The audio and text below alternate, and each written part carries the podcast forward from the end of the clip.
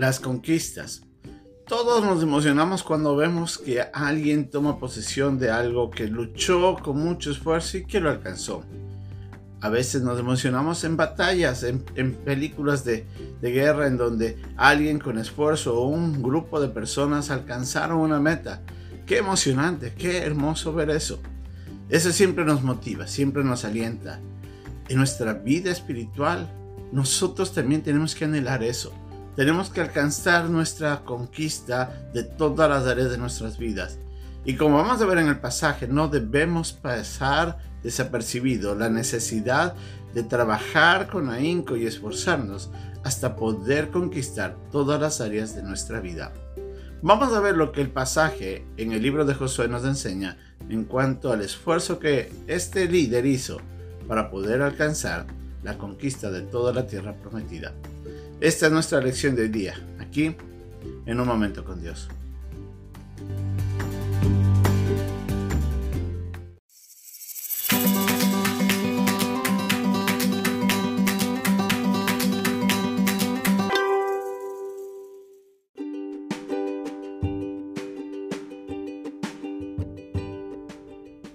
El pasaje de día se encuentra en el capítulo 11, versículos 16 al 23 de Josué.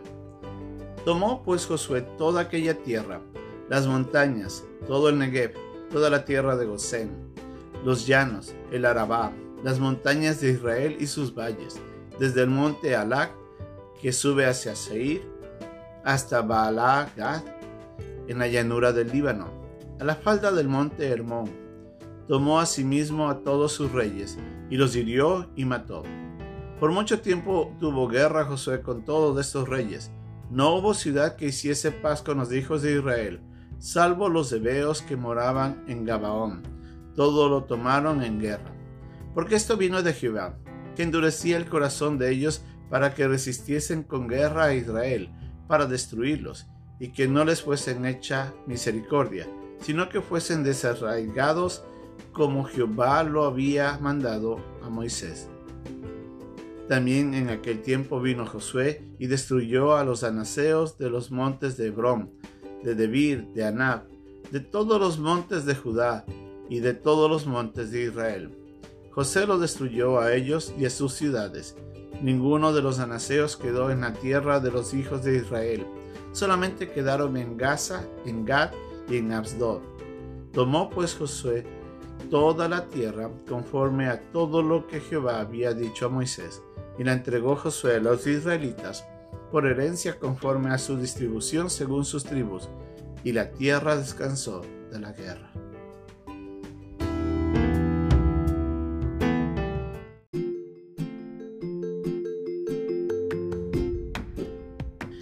En las épocas anteriores se veían esto muy a menudo ejércitos se levantaban con el propósito de conquistar nuevas tierras.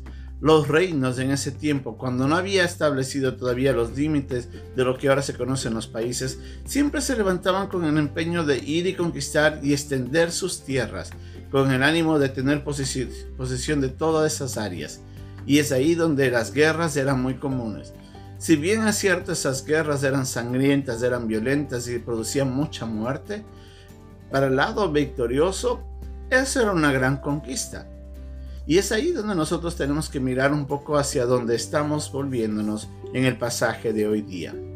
Si bien la guerra que se presentó constantemente durante el tiempo en el que Josué estuvo trabajando con su pueblo para poder tomar posesión de la tierra prometida, trajo mucha violencia y trajo mucha ah, destrucción, el propósito era uno, en primer lugar debemos entender de que Dios estaba utilizando a Israel como instrumento de juicio a causa de que el pueblo amorreo y todos los pueblos y las naciones que se encontraban en todos esos territorios rechazaban a Dios y Dios había tenido en su paciencia por más de 400 años esperando a ver si ellos se volvían.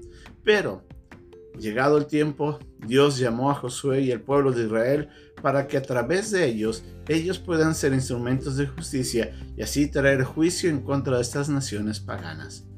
Al mismo tiempo, esas guerras y esas conquistas que estos hombres consiguieron tenían el propósito de eliminar todo vestigio de cualquier posibilidad de que algún morador o alguien se levantara después con costumbres paganas y trataran de tentar al pueblo a ir en pos de sus dioses y alejar al Israel de la verdadera adoración al único Dios, a Jehová de los ejércitos. Entonces Dios tenía que asegurarse de que el pueblo de Israel no tuviera esas opciones de caer en pecado. Y por eso tenían que matar a todas las personas que estaban al frente. El propósito era de que Israel extienda al máximo su territorio y tome control absoluto de todas esas áreas, evitando de esa forma, al erradicar todo, la posibilidad de que alguien o alguna costumbre venga en contra del pueblo, contamine al pueblo y los aleje de la adoración a Dios. Josué sabía esto muy bien Dios le había dado esas instrucciones a Moisés. Así es que Josué sabía que tenía que tomar a todo el ejército y hacer eso. Y él no descansó de guerra hasta no poder conquistar todas las áreas. Guerra tras guerra, batalla tras batalla. Dios estaba obrando a través de Josué, Dios le estaba dando el poder al pueblo y Dios estaba obrando para poder ayudar al pueblo a tomar posesión de lo que era suyo y de esa manera poder estar en paz.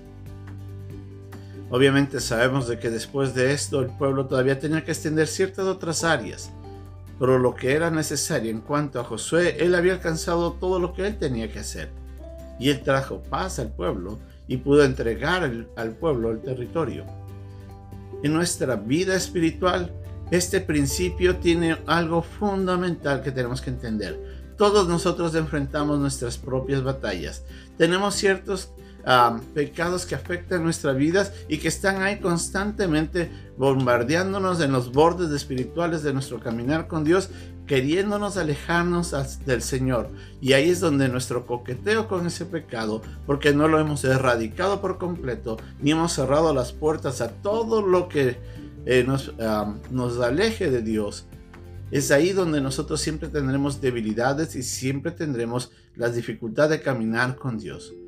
Por otro lado, nuestro carácter, la manera como reaccionamos ante las dificultades, nuestro carácter como respondemos ante los problemas, a veces está afectado porque todavía le falta crecer. Nos falta crecer en humildad, nos falta crecer en, paciencia, nos falta crecer en el amor, nos falta crecer en el dominio propio. Todas esas áreas tienen que crecer también. Tenemos que conquistar todas nuestras áreas espirituales para poder ser maduros, para poder serle fieles al Señor y que nuestro carácter cristiano, nuestro carácter piadoso se manifieste en todas esas áreas. Así es que todavía nos falta áreas que conquistar junto a Dios. El propósito. Cuando usted crece en madurez, cuando usted crece en santidad, cuando usted crece en el conocimiento de la palabra de Dios, eso le va a ayudar a usted a forjar un carácter maduro firme, estable, piadoso, que tenga dominio ante cualquier circunstancia negativa y que refleje el carácter de Dios. Eso es lo que Dios quiere. Que todos alcancemos la plenitud de nuestra madurez cristiana. En otras palabras, que cada vez más vayamos en la conquista del carácter de Cristo. Dios quiere que todos nosotros seamos como Cristo. Pero mientras nosotros no le pongamos ganas y deseo de crecer, nos quedaremos a medias en la conquista de, esta gran, de este gran anhelo de parte de Dios. Muchos hemos llegado a ser salvos y nos hemos quedado en la salvación. Otros crecimos en algunas áreas, pero en otras hemos descuidado. Y es por eso que la vida espiritual de aquellos que no han crecido y no han madurado se, se, expresan fácilmente en la manera como ellos enfrentan sus debilidades, cómo enfrentan las pruebas, cómo enfrentan las tentaciones, cómo viven ante los demás, una vida que posiblemente no sea de mucho agrado ante los ojos de Dios. Una persona que madura, que crece, que ha alcanzado su máximo ah, potencial espiritual en la madurez, se reflejará en la manera como él actúa ante todo lo demás.